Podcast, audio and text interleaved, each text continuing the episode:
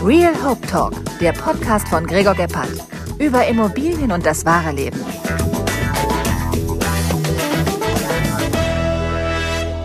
Der erste Real Hope Talk im neuen Jahr. Ich freue mich wahnsinnig, dass äh, mittlerweile ein, mein, mein Freund, ein, ja, wir kennen uns jetzt schon ein bisschen besser. Carsten Kossatz von Independesk ist bei uns, bei mir und ich ähm, freue mich, dass wir jetzt ein bisschen quatschen können. Carsten, cool, dass du da bist. Happy New Year auch nochmal auf diesem Wege. Ich wünsche dir Gesundheit, ähm, Glück, tolle Geschäfte und jetzt bist du dran. Erzähl uns was. danke, Gregor. Danke für die Einladung. Schön, dass ich hier sein darf und allen Hörerinnen und Hörern ein frohes und gesundes neues Jahr. Ähm, ja, ähm, cool, cool hier zu sein und mich einzureihen in die, in die lange Liste von Real Hope Talk. Sehr gut. Was ich ja ganz cool finde, Carsten, bei uns beiden ist, dass wir ähm, oder beziehungsweise ich hatte eine Startup-Idee, du warst deutlich weiter. Du hattest den grandiosen Auftritt bei Höhle der Löwen, da kannst du vielleicht nachher auch noch mal ein bisschen was dazu sagen. Und ich habe einfach mir gedacht, Mensch, meine Idee könnte da passen und ich habe dich einfach angerufen und was mir sehr gut gefallen hat, du hast gesagt, ja klar, Logo, lass uns treffen und hast nicht irgendwelche Befindlichkeiten, äh, nee und wie auch immer. Ähm, schätze ich sehr. Ich bin da ähnlich. Ich äh, plapper auch zu viel raus und bin offen und, und denk mir nichts Böses und das hast du auch und deshalb äh, bin ich sehr froh, dass wir uns getroffen haben, konnten uns über unsere gemeinsamen Themen austauschen, weil bei dir dreht sich viel um die, ich nenne es jetzt mal so ein bisschen gewerbliche Vermietung, Coworking, Desk-Sharing, ähm, coole Community, all so eine Sachen. Ich habe das gefühlt vor deiner Geburt schon gemacht mit, mit Friends Factory und ähm, genau, ja, und da, jetzt erzähl uns doch noch mal ein bisschen so, das war ja für dich eigentlich auch jetzt ein sehr aufregendes letztes Jahr. Auf jeden Fall. Ähm, es ist ganz, ganz viel passiert. Ähm, kurz zu meinem Hintergrund vielleicht. Ich bin, ähm, ich bin Unternehmer, ganz und ganz, also komplett durch. Ähm, komplett durch, okay. Äh, ich bin total durch. Ähm, nein, ich bin Unternehmer durch und durch. Ähm, und zwar habe ich nach meinem Abi einen Kalenderverlag übernommen. Ähm, das war eher so eine Nachfolgeregelung, weil, weil der Chef verstorben war und dann der Verlag vor dem Ausstand. Und dann habe ich aber parallel, weil mir klar war, okay, das ist jetzt irgendwie nicht das, was ich, was ich meinen Lebtag machen werde, E-Commerce, ähm, habe ich Kommunikationsdesign studiert. Ich bin also ein Werber geworden und habe eine Werbeagentur hinterher gegründet. Und ja, irgendwie hatte ich gemerkt, die Arbeitswelt verändert sich. Meine Kolleginnen und Kollegen haben sich dann immer mal Homeoffice eingefordert, was für mich damals total absurd war. Warum will jemand nicht äh, also warum fährt man nicht ins Büro zum Arbeiten? Ähm, ja. ja, und daraus ist eben das Interesse entstanden für neues Arbeiten, New Work auf Neudeutsch. Und ähm, da hat sich ganz, ganz viel getan, vor allem jetzt durch die Corona-Pandemie. Und so bin auch ich kurz vor der Corona-Pandemie auf die Idee gekommen, ja, man müsste doch mal ein Airbnb für Arbeitsplätze schaffen, also für Schreibtische und Meetingräume und alles, wo man hingehen kann zum Arbeiten wenn man eben nicht zu Hause arbeiten möchte. Und das war die Idee von Independesk. Also ein, ähm, ja, wie Carsharing über eine App buchbar, wo man sich einfach stundenweise irgendwo einbuchen kann. Aber wir haben natürlich auch gemerkt, dass es in der Pandemie äußerst schwierig ist, Meetingräume und Schreibtische zu vermieten, weil natürlich gerade wenn es Lockdowns gab oder Homeoffice-Pflicht oder, oder, oder, dann war, ist niemand irgendwo anders hingegangen. Ähm, und die Pandemie haben wir aber genutzt, um deutschlandweit uns ein Netz aufzubauen, weil ein Gutes hatte die Pandemie, die Büros waren leer und alle, alle Büromieter äh, hatten leere Büros und haben nach irgendeiner Lösung gesucht, um die quasi untervermieten zu können. Und da waren wir einfach die Lösung dafür. Und damit war ich eben auch, wie du schon gesagt hast, in der Fernsehsendung Die Höhle der Löwen, was unfassbar aufregend war. Also das war so ein spannender Tag. Das ist, ähm, man muss sich vorstellen, man dreht da den ganzen Tag und die ganze Zeit hat man irgendeine Kamera im Gesicht und wird irgendwelche schlauen Fragen werden einem gestellt und man muss darauf sofort antworten und ähm, eben um dieses Drumherum zu produzieren. Und dann geht man da rein in die Höhle der Löwen und es ist alles genau so, wie man es dann auch im Fernsehen sieht. Ich hätte immer gedacht, das ist komplett gestellt. Aber nee, es ist, ähm, es ist genau so, wie man es dann auch im Fernsehen sieht. Man macht die Tür auf, da sitzen diese fünf Löwen und äh, dann geht's los. Dann hält man seinen Pitch und hat dafür eine Chance. Und dann Wie ist denn das? Hast du den, den Pitch vorher mal so ein bisschen choreografiert? Hast du den geübt? Hast du vorgesprochen in Spiegel vor äh, Testpublikum? Wie, also ich stelle mir das ja so vor. Erzähl mal. Du hättest mich um drei Uhr nachts wecken können und ich hätte es dir runter erzählen können. Also wirklich, es war komplett, komplett auswendig gelernt, weil es ja, ich wusste natürlich auch vorher, das wird so ein aufregender Moment für mich, ähm, dass, dass ich dass ich darauf zählen musste, einfach mich verlassen musste darauf, dass ich es dann auch wirklich kann in so einer extremen Situation, um nicht plötzlich irgendwie mit einem Blackout dazustehen und zu sagen, was mache ich hier eigentlich?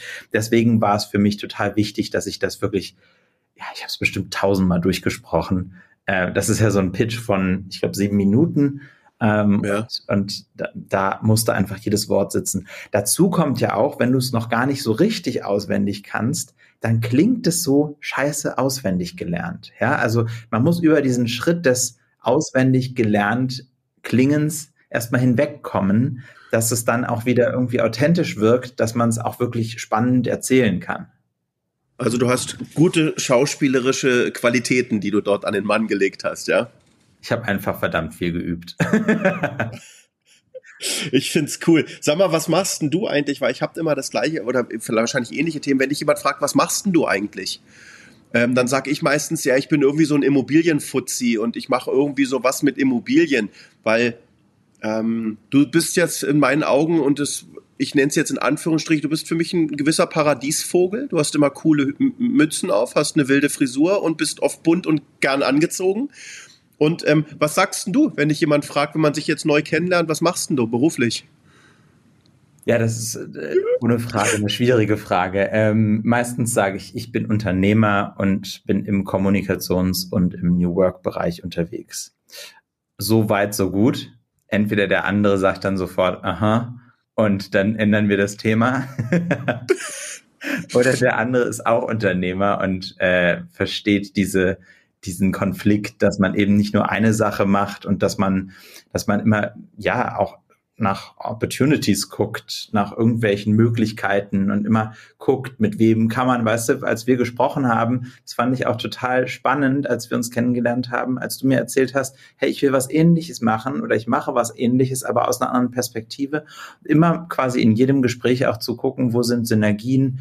Das ist, glaube ich, ein ganz wichtiger Bestandteil vom Unternehmersein und ähm, das verstehen viele nicht. Und dadurch ist dann einfach das Gespräch mit manchen dann sofort vorbei. Für die ist das einfach, ah ja, okay, der macht irgendwie so seine Sachen, kocht sein eigenes Süppchen. Und für die anderen geht dann so eine ganze Welt auf, wenn man das sagt. Und dann kann man über ganz, ganz viele Themen reden. Ich, ich stelle das ja momentan auch immer fest, weil ich werde ja auch gefragt. Und weißt du, ich komme aus einer Generation, wo es noch eine Bürogemeinschaft war. Und irgendwie, wenn ich jetzt mit dir über eine Bürogemeinschaft rede, da hat man, jeder hat irgendwie so ein Bild im Kopf. Das, das kann man fühlen. Wenn man sagt, man hat so ein Coworking Space, dann ist es so ein bisschen, äh, ist wie eine Boyfriend-Jeans, ja. sage ich immer. Das ist so ein nettes Wort. Aber, oder auch dieses Thema New Work. Ähm, das, das ist so erklärungsbedürftig eigentlich. Also eigentlich ist es doch nichts anderes als ein guter Arbeitsplatz, ein, ein, gutes Arbeiten, mit ein anderes Arbeiten auch ein Stück weit. Und ich beschäftige mich damit ja auch die ganze Zeit. Was, was ist es eigentlich, warum Leute ungern in Firmen gehen? Dann ist es halt meistens, weil das Alter einfach auch kacke aussieht und nicht wirklich fancy ist und die Leute haben einen gewissen Anspruch und man kommt immer mehr, ist man unterwegs, sieht coole Hotels, sieht coole Hotellobbys und man stellt sich irgendwie so sein Leben vor. Und da verstehe ich viele Firmen nicht, warum die bei sowas irgendwie nicht mal nachziehen.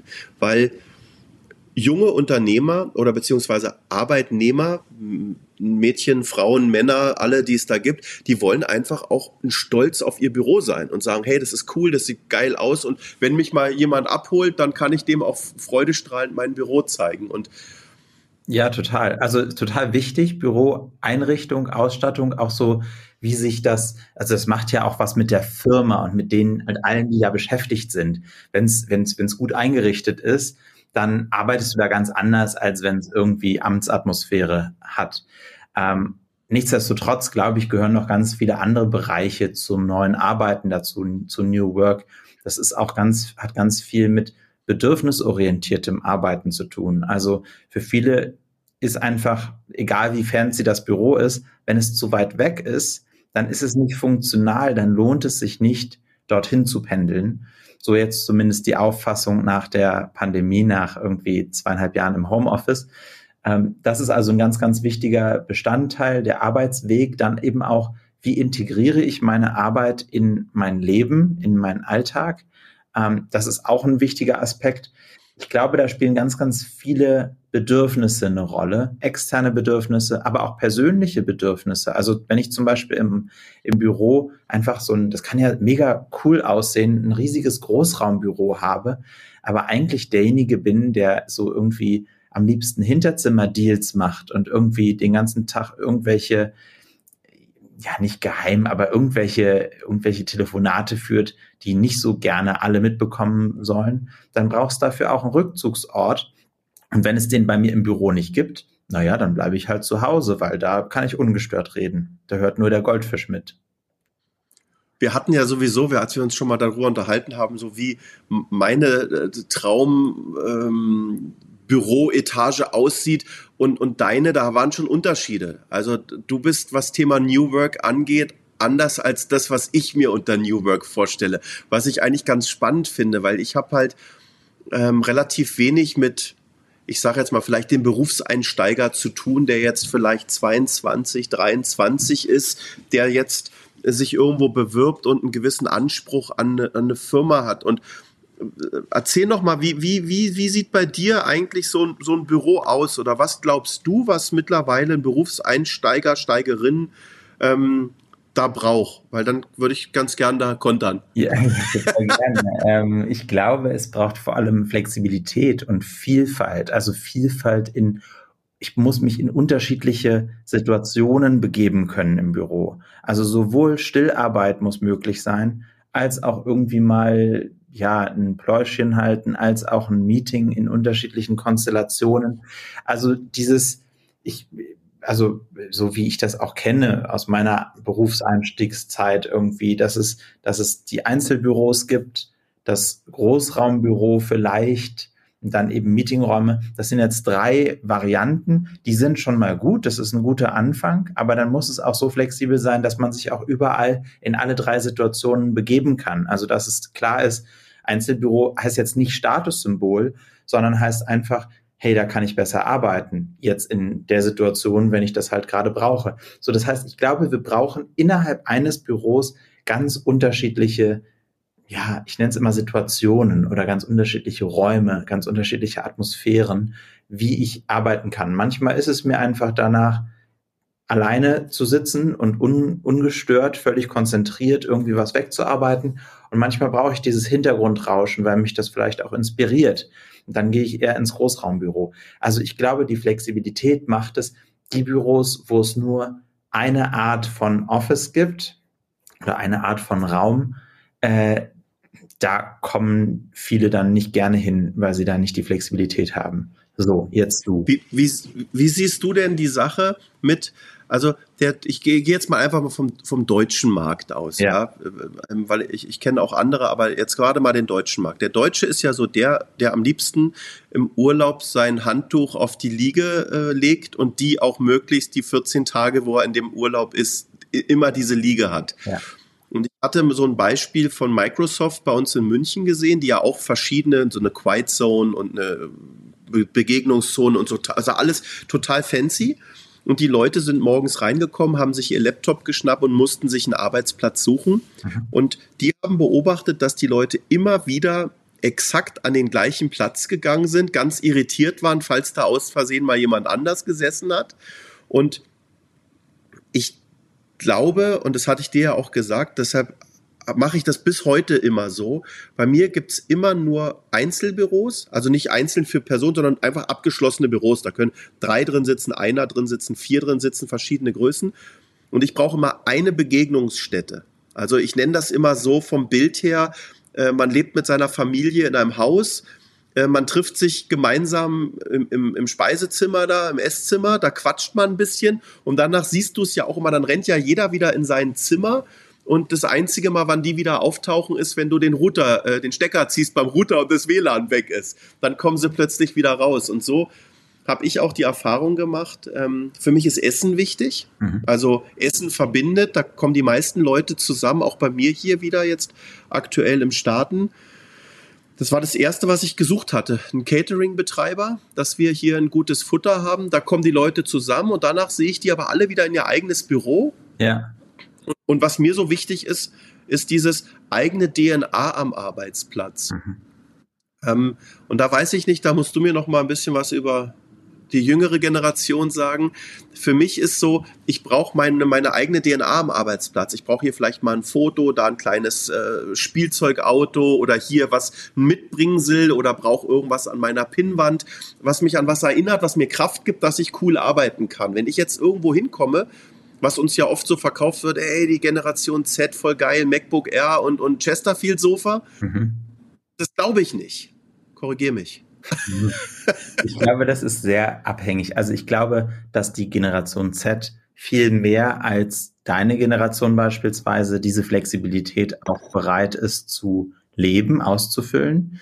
Ähm, also ich glaube, da gibt es durchaus mehr. Leute, also mehr Leute, die das, die das so für sich akzeptieren und okay finden, also die das gar nicht anders kennen. Die kennen eben nicht das Bild vom Ehemann oder von der Ehefrau auf dem, auf dem Schreibtisch und den Kaktus daneben und alles Mögliche, was es so schönes gibt. ähm, die üblichen Grässlichkeiten eines Schreibtisches. Ähm, Hast du einen Schreibtisch eigentlich? ja, ich habe einen Schreibtisch. Aber was steht denn da drauf? Das sind ganz viele bescheuerte Briefe von irgendwelchen Krankenkassen, die ich noch ablegen muss. Also es ist, bei mir hat das, glaube ich, eher die Funktion, ja, ich weiß nicht, also von allen so, äh, ich weiß nicht, wohin damit, ich lege es mal auf Carstens Schreibtisch. Ansonsten äh, kann ich aber recht gut arbeiten. Also ich arbeite auch tatsächlich gerne flexibel und habe ungern irgendwelche Sterümchen äh, auf meinem Schreibtisch. Insofern ist es mir auch egal, wo ich sitze, sobald ich, äh, so, solange ich irgendwie meinen Tunnel haben kann und da Sachen wegarbeiten kann. Das heißt, ich glaube, ähm, es ist sehr persönlichkeitsabhängig. Also es gibt auch in der Gen Z ist es immer noch so, dass es manche Leute gibt, die einfach, die brauchen ihr Zuhause und das ist auch völlig in Ordnung, ein, ein Arbeitszuhause quasi zu haben und sich zu bauen, weil das ist ja ja auch eine, eine, eine Frage der Komfortzone, sich jeden Tag in irgendeine andere Umgebung einzuleben oder eine andere Perspektive zu haben. Und es ist irgendwie auch schön zu wissen, ja, hier an diesem Platz, das ist mein Platz irgendwie und da ähm, alles, was ich mir da drum baue, tut mir gut. Das sind einfach zwei sehr unterschiedliche Arten, wie man, wie man Arbeiten, ja, ausführt. Das eine ist eben wirklich so in Wohlfühl Wohlfühlatmosphäre und das andere ist einfach maximal flexibel. Ich glaube, man kann das auch ganz gut ergänzen von äh, miteinander irgendwie, weil auch das, was du sagst, dass es diesen Austauschraum gibt, irgendwie die Küche. Man kann ja auch in der Küche mal sich hinsetzen, wenn man einfach so ein bisschen Inspiration möchte. Klar. Man muss Klar. bloß akzeptieren. Als Firmenchef kannst du nicht sagen, ey, wir machen jetzt für alle nur noch flexibel und für alle muss das so passen. Nee, es passt eben nicht für alle und die sind dann unzufrieden und unglücklich, wenn sie eben nicht mehr ihren Kaktus auf dem Schreibtisch haben. Also ich breche das jetzt immer spaßeshalber darauf. Nein, nein, ich verstehe das. Also was für mich immer so ein bisschen schwierig ist, ist, dass ich liebe es, meine Menschen um mich herum zu haben. Ja. ja? Und ich liebe das, kurze Wege zu haben, schnell. Wenn jemand im Homeoffice sitzt, dann bin ich leider so, dann, dann weiß ich nicht, was macht denn der überhaupt? Das nervt mich. Also ich bin so, jetzt nicht, ich will jetzt nicht Control Freak nennen, weil das, das klingt zu negativ, aber ich habe gern meine Leute um mich rum und, und, und, und sehe die gern und kann schnell rübergehen und, und, und ich bin nicht so ein großer Freund hier von diesen ganzen Zoom-Calls und Team-Calls und, und so, sondern ich mag gern anfassen, riechen, sehen, äh, da nimmst du ganz anders Empfindung an. Also darum dieses ganze Thema ähm, Homeoffice, ja, okay, aber das ist auch so eine Sache, die nervt mich. Ich möchte als Unternehmer sagen können, ich möchte, dass meine Mitarbeiter im Büro sind. Punkt aus Fresse halten. Und nicht äh, da überall immer diskutieren müssen. Jeder muss sich das doch, finde ich, alleine aussuchen können, wie er glaubt, dass sein Unternehmen zu führen ist. Aber du hast ja gleichzeitig auch, also ja, kannst du, stimme ich dir zu. Ähm, du hast aber auch gleichzeitig ja, ja, Mitarbeitende bei dir beschäftigt, die sich das auch gerne aussuchen möchten, wie sie zu arbeiten haben. Jetzt ist natürlich die Frage, wer, wer gibt am Ende nach und wessen Bedürfnisse, also darfst du das einfach bestimmen, wo gearbeitet wird als Chef oder, oder, oder wie viel Mitsprache haben da auch die Mitarbeitenden? Und das ist alles völlig in Ordnung, solange du es am Anfang transparent machst. Wenn du einstellst unter dem Gesichtspunkt, Homeoffice gibt's bei mir nicht, und die trotzdem bei dir anfangen, na, ist doch super. Also das finde ich, das finde ich gut. Genau, ja? das möchte ich. Das, das, da findet man sehr viel Intoleranz, finde ich. Also, weißt du, wenn ich mir immer vorstelle, wenn ich mit, wenn ich, guck mal, ich, ich als Beispiel, ich rede mit dir und du suchst jemanden für dein Team. Mhm. Dann hast du manchmal eine ganz konkrete Vorstellung von demjenigen, was du möchtest, wer in deinem Team arbeitet. Ja.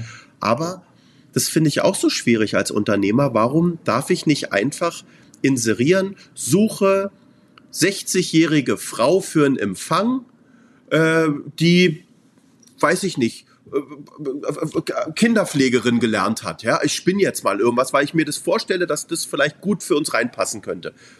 Wie siehst denn du das? Muss ich Mann, Frau divers inserieren? Grundsätzlich glaube ich, dass wir ganz oft ein Bild im Kopf haben schon vorher und wir tun gut daran, dieses Bild mal zu hinterfragen und wir tun gut daran, einfach ein bisschen breiter zu suchen. Also wenn du im WD äh, eine Stellenausschreibung rausgibst, das ist schon gut, weil manchmal passen Menschen auf die Stelle, an die du vorher gar nicht gedacht hast. Insofern gerade in einer Zeit des Fachkräftemangels, wo sich sowieso niemand bewirbt, muss man ja fast froh sein, wenn sich überhaupt jemand dann auf die Stelle bewirbt. Und wenn dann, wenn man dann da nochmal mit sich selbst ins Gericht geht und, und sagt, also man hat ja immer irgendwelche Vorstellungen und sich dann hinterfragt und sagt, okay, warum wollte ich das eigentlich? Oder passt nicht die Person, die sich da jetzt gerade drauf beworben hat, auch super gut? Also ich finde es sehr, sehr sinnvoll, wenn man das so allgemein hält wie möglich.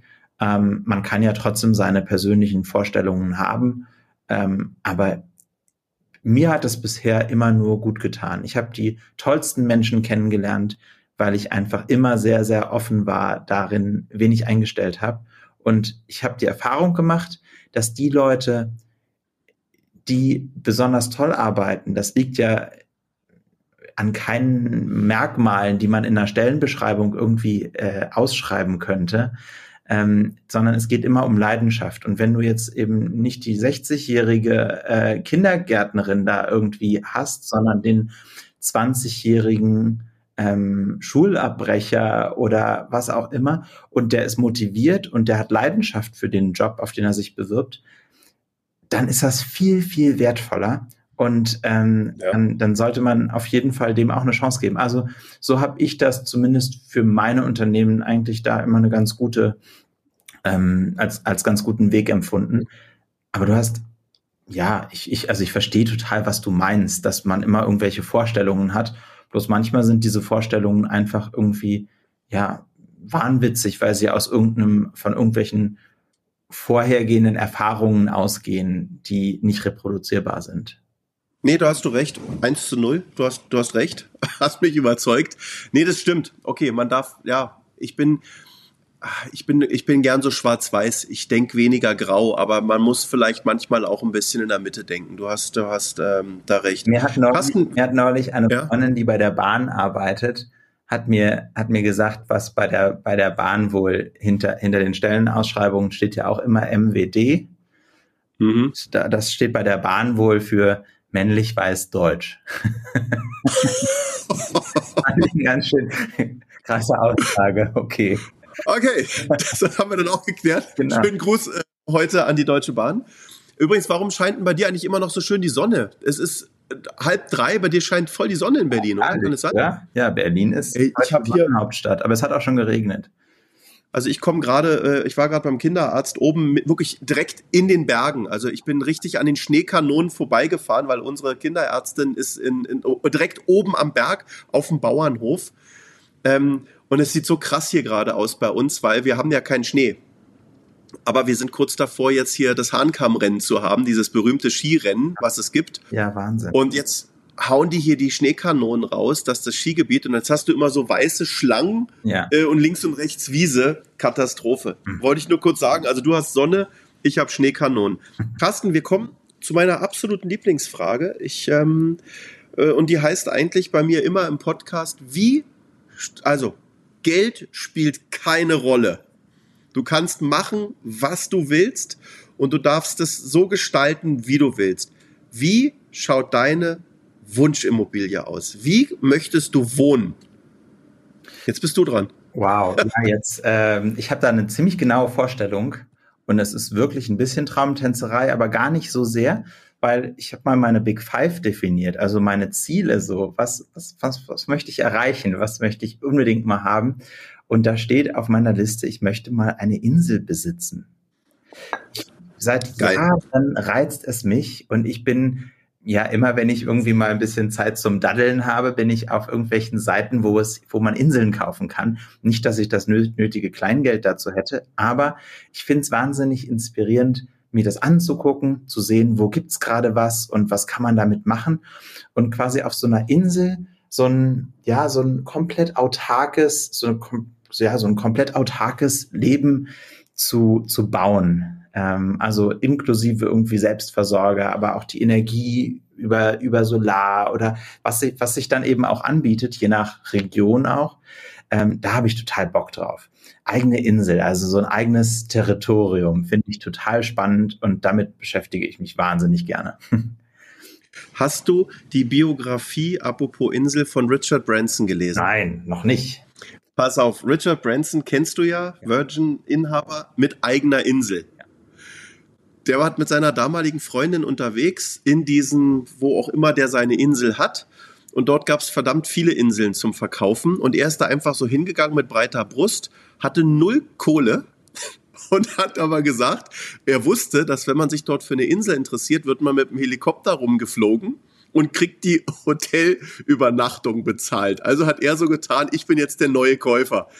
Und dann ist er da mit dem Helikopter rumgeflogen und ach nee, könnten Sie mir noch die Insel zeigen? Ah, ich habe gehört, da gibt es noch eine. Also ist die ganze Zeit da rumgeflogen. Und unter anderem ist er auch wirklich zu Necker Island, so heißt seine Insel, die er dann auch irgendwann gekauft hatte. Und irgendwann haben die festgestellt, dass der null Kohle hat und haben sie in seine Koffer genommen und vor die Tür geschmissen und haben ihn rausgeschmissen. Und er wusste aber, dass diese Insel irgendwie einem ich, ich, einen englischen Grafen gehörten, der abgebrannt war. Und der hat es dann ja wirklich geschafft, diese Insel zu kaufen. Also vielleicht fängst du einfach mal an, mit dem Helikopter dir die Inseln rauszusuchen. Wo guckst du eigentlich? Also, weil du, ich, ich hatte dir mal erzählt, dass ich mal was in Idaho hatte. Dort gibt es Inseln auf diesem See. Ja. Und Kanada ja sowieso, aber äh, wo, wo guckst Welche du? Regionen meinst du? Ja. Ähm, also ich könnte mir total gut was in der Ostsee vorstellen. Natürlich viel, viel lieber im Mittelmeer, aber im Mittelmeer ist der, ist der, der Teich ist leer gefischt. Äh, es gibt kaum äh, Inseln und wenn, dann sind die schon sehr, sehr teuer. Also leistbarer ist schon irgendwie im, äh, in der Ostsee in Finnland irgendwo. Ähm, Gibt es da Inseln? Ja, da gibt's richtig, richtig viele Inseln. Also ja, da die, ich weiß gar nicht, wie dieser Meerbusen da heißt. Das also nördliches nördliche Ostsee ist halt äh, jetzt vom Klima nicht so toll. Nicht geil. Mittelmeerklima, ne? Also wenn du mal was hörst im Mittelmeer, äh, sag Bescheid. Was kostet eine Insel? Naja, in Finnland kriegst du die ab irgendwie 400.000 Euro und ähm, aber dann so die Mittelmeerinseln, die fangen bei zwei bis drei Millionen an und ähm, da, das sind dann aber auch wirklich nur irgendwie kleine Pfannkucheninseln, die nicht besonders toll sind. Die guten, ja, musst du schon fünf Millionen auf den Tisch legen. Und dann du musst mir mal den Link schicken, würde mich mal interessieren, würde ich auch gerne mal ein bisschen rumgucken. Gerne. Und dann gibt's aber auch ganz spannende in Kanada, nämlich an der Ostküste. Ja. Ähm, da, ich glaube, das ist äh, Nova Scotia. Ähm, Halifax und so da drumrum, da sind echt ganz schöne Inseln. Und ich bin ja, also ich bin ja ein Kanada-Fan. Ich habe äh, zweimal für ein halbes Jahr jeweils in Kanada gelebt. allerdings an der Westküste. Aber Kanada ist einfach wahnsinnig schön, so vom, vom Klima und von den Menschen und äh, von der Natur. Traumhaft. Das könnte ich mir schon vorstellen. Aber da habe ich die Herausforderung, das ist so weit weg von hier. Also ich mag es schon ja. so irgendwie die, meine Sehnsuchtsorte um mich herum zu haben, um da auch schnell mal irgendwie für ein Wochenende oder so hinzu können. Aber das ist halt, ja, neun Stunden Flug oder so ist einfach zu weit. Da muss man da wirklich. Das ist krass. Total. Aber erzähl mir doch trotzdem nochmal, also Insel ist, ist verstanden, aber wie möchtest du gern wohnen? Also was muss denn da für, für eine Bude auf die Insel? Wie, wie, wie, wie, wie stellst du dir richtig cooles Wohnen vor? Was ist denn da wichtig für dich? Ganz viel Licht. Also es braucht irgendwie ganz, ganz viel Offenes, also viel Glas oder, oder im Mittelmeerraum kann es von mir aus dann auch einfach sehr viel draußen sein, draußen leben. Das heißt, brauchst auf jeden Fall die Außenküche, also um möglichst viel des Lebens nach draußen zu verlagern. Also draußen finde ich total inspirierend und, und eben wenn es in, in nordischen Ländern irgendwie ist, wo das Klima einfach ein bisschen kälter ist, dann brauchst sehr, sehr viel Glas, um eben ja, helle Innenräume zu haben.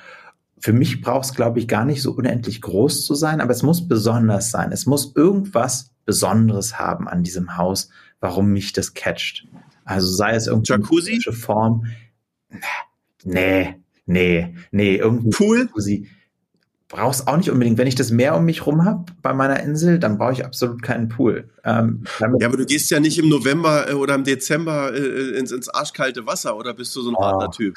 aber dann würde ich wahrscheinlich auch nicht in den Pool gehen. Sowas macht immer wahnsinnig viel Pflege. Ich glaube, für Pool und Jacuzzi und so bin ich viel zu pragmatisch und viel zu faul. Was, was aber weißt du, was du brauchst? Sag mal. Wenn du wirklich auf eine, auf eine kalte Insel gehst, ja? Hast du mal, hast du mal einen Hotpot gesehen oder warst du mal in einem Hotpot oh, drin? Ja, herrlich, stimmt. Sowas könnte ich mir auch gut vorstellen. Weil das kannst du nämlich das Wasser aus dem See einfach reinpumpen mit einer ja. Pumpe, zack, Feuer rein und dann, also das finde ich zum Beispiel, das, das stelle ich mir richtig gut vor. Ah, Nee, okay, aber dann, dann, ich hatte so gedacht, dass du sagst, ey, pass auf, ich brauche, so muss mein Wohnzimmer aussehen oder so, ich brauche eine fette Küche, weil ich gern viele Leute um mich rum habe und gern koche oder so. Aber was ich, was okay. für mich gelernt habe, ich brauche viel Wandfläche, weil ich habe in den letzten Jahren eine Leidenschaft entwickelt für Kunst. Also, und ich kann noch nicht mal sagen konkret, was es ist für Kunst, weil es sind immer unterschiedliche Sachen, die mich irgendwie auf Reisen oder so ansprechen. Das ist einfach verrückt. Ich nehme von überall, nehme ich mir irgendwie Kunst mit und mal ist das irgendwie Straßenkunst am, vom Rand der Straße irgendwie für zwei Euro, mal ist es irgendwie in der Galerie ein schönes großes Gemälde, mal ist es eine Fotografie. Ähm, ich brauche Wandfläche. Ich habe im Moment ich wohne in einer relativ kleinen Wohnung äh, in Berlin-Kreuzberg, habe ich gar keine Wände mehr frei. Und das Sammeln geht munter weiter. Also weichst du aufs Büro aus. Ja, genau, so in etwa. Aber das ist lustig, dass du das sagst, weil ich habe ähm, jetzt ein Haus, wo ich, wo ich wirklich gut Kunst anhängen kann, weil irgendwie je älter man wird, umso mehr, äh, irgendwie früher hat man sich damit nicht so richtig beschäftigt. Ich finde jetzt, je älter man wird, umso mehr hat man so Bock auf schöne Bilder, inspirierende Bilder oder generell auch mal Kunst. Ich habe jetzt gerade so eine, eine Bronze gekauft, weil mich die auch total angesprochen hat. Und es ist total wichtig. Also, äh, wir haben uns neulich mal ein Haus spaßeshalber angeschaut. Da war so wahnsinnig viel Glasflächen. Und da sage ich, du, geiles Haus zu meiner Frau, aber ich kann hier kein einziges Bild hinhängen. Und, und das ist halt, also den Spagat muss man gehen. Was will ich? Helligkeit oder will coole Kunst? I don't know. Ähm, vielleicht ist es wirklich, nein, das muss geschafft werden. Der, vielleicht geht man einfach den Mittelweg und sagt, man hat einen so großen Innenraum, dass man Wände zieht, die es eigentlich gar nicht bräuchte. Sehr Keine gut. Ahnung. Carsten, pass mal auf, folgendes. Wir haben ja ähm, uns letztes Jahr kennengelernt und wir waren ja letztes Jahr so ein bisschen beide. Ähm, ich war mit meinem Startup beschäftigt, du bist mit deinem Star Startup beschäftigt. Ich habe jetzt für mich gerade beschlossen, ähm, es ist gerade einfach ein, ein wahnsinnig schwieriger Markt letztes Jahr und ich bin lieber dann eher ein Freund davon zu sagen, okay, ich war vielleicht ein bisschen zu früh für mein Produkt und ich warte gerade noch einfach mal ähm, jetzt ist ja, jetzt haben wir irgendwie gerade äh, Corona hinter uns gebracht. Ähm, alle haben gehofft, jetzt wird's besser. Jetzt kommt so ein schwachsinniger äh, Ukraine-Krieg da noch daher und die Banken flippen aus und, und ähm, was hast denn du dir jetzt vorgenommen für 23 eigentlich? Also wie, wie, wie, was, äh, woran arbeitest du gerade? Ich lasse 2023 auf mich zukommen. Das habe ich mir vorgenommen. Ich glaube, dass Planung nach den letzten drei Jahren, wo ich wirklich jeden Monat eine andere Planung gefühlt hatte, ähm, jetzt für dieses Jahr nicht auf meiner Top-Prio-Liste steht. Ich gucke, was es für Möglichkeiten gibt, äh, mich selbst zu weiterzuentwickeln. Ich gucke, was es für Möglichkeiten gibt, Business zu machen. Ähm, ich bin für vieles offen. Ähm, ich habe gelernt, dass, dass nicht alles, was, ähm, was man sich erdenkt, egal wie, wie großartig man daran arbeitet und wie toll man es baut, nicht alles gelingt. Ähm, aber das ist eben auch etwas, was man als Unternehmer lernen muss, äh, dass man auch manchmal Projekte dann einfach abschließen muss und sagen muss, gut, mal gucken, wie es weitergeht. Ähm, ich freue mich da eigentlich sehr drauf, auf ähm, sehr viel Freiheit und sehr viel, ja, herumexperimentieren, gucken, was auf mich zukommt. Also ich habe ja gerade, was ich dir schon gesagt habe, die, die Biografie von Richard Branson. Ich liebe Biografien lesen und ich habe ganz, ganz viele Biografien gelesen. Und da war eigentlich immer ein Hauptkern dranbleiben. Nicht aufgeben und, und einfach weitermachen. Und im Endeffekt sind fast diese ganzen Biografien klar. Also es gibt auch welche, die sind nicht aufgegangen. Aber die meisten, die wirklich dran geblieben sind, die auch Scheiße gefressen haben und, und ich bin, habe ich dir erzählt beim Essen, ich bin aus meiner Wohnung geflogen, ich musste mir Geld leihen, weil ich nicht tanken konnte. Also ich kenne das auch alles, ähm, aber man muss dranbleiben und man muss vor allen Dingen gut draufbleiben, ja. weil keiner setzt, also die Leute setzen halt gern auf Gewinnerpferdchen.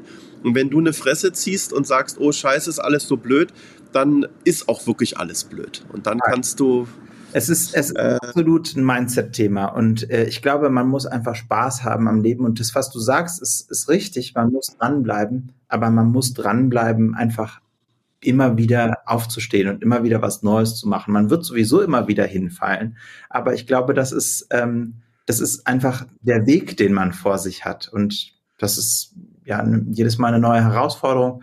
Also ich freue mich auf 2023. Ich glaube, das wird ein großartiges Jahr. Ich hoffe es sehr. Ich hoffe es sehr. Übrigens, ich, ich will noch mal kurz lästern. Und zwar, weil das passt irgendwie gerade. Das ist mir gerade eingefallen, weil wir ja so gesagt haben, äh, man muss dranbleiben und so. Es gab früher, als ich ähm, groß geworden bin, so einen Spruch, wer nichts wird, wird, wird. Und mittlerweile ist so der Spruch, finde ich, wer nichts wird, wird Coach. und möglich. Und weil, weil geht dir das auch so? Ich bin ja gern bei den Social Medias unterwegs und permanent lacht dich irgendeine ziemlich junge Fresse an, die dir das Leben erklären will und Chaka, du schaffst das und wow und äh, so. Also ich, ich könnte jedes Mal mich beäumeln. Was, was denkst denn du über die ganzen permanent, jeder wird gerade der, der, der Lebens- und Lifestyle-Coach und, und will dir helfen und, und will dir das auch reindrücken. Erzähl mal, was denkst du darüber? Ich muss dazu sagen, ich bin nicht, ich bin nicht gut im Lästern, aber let me put it this way. Warten wir mal ein paar Jahre, weil auch das ist ein Businessmodell, was erstmal funktionieren muss. Warten wir mal ein paar Jahre und dann zeichnet das Leben die eigenen Geschichten.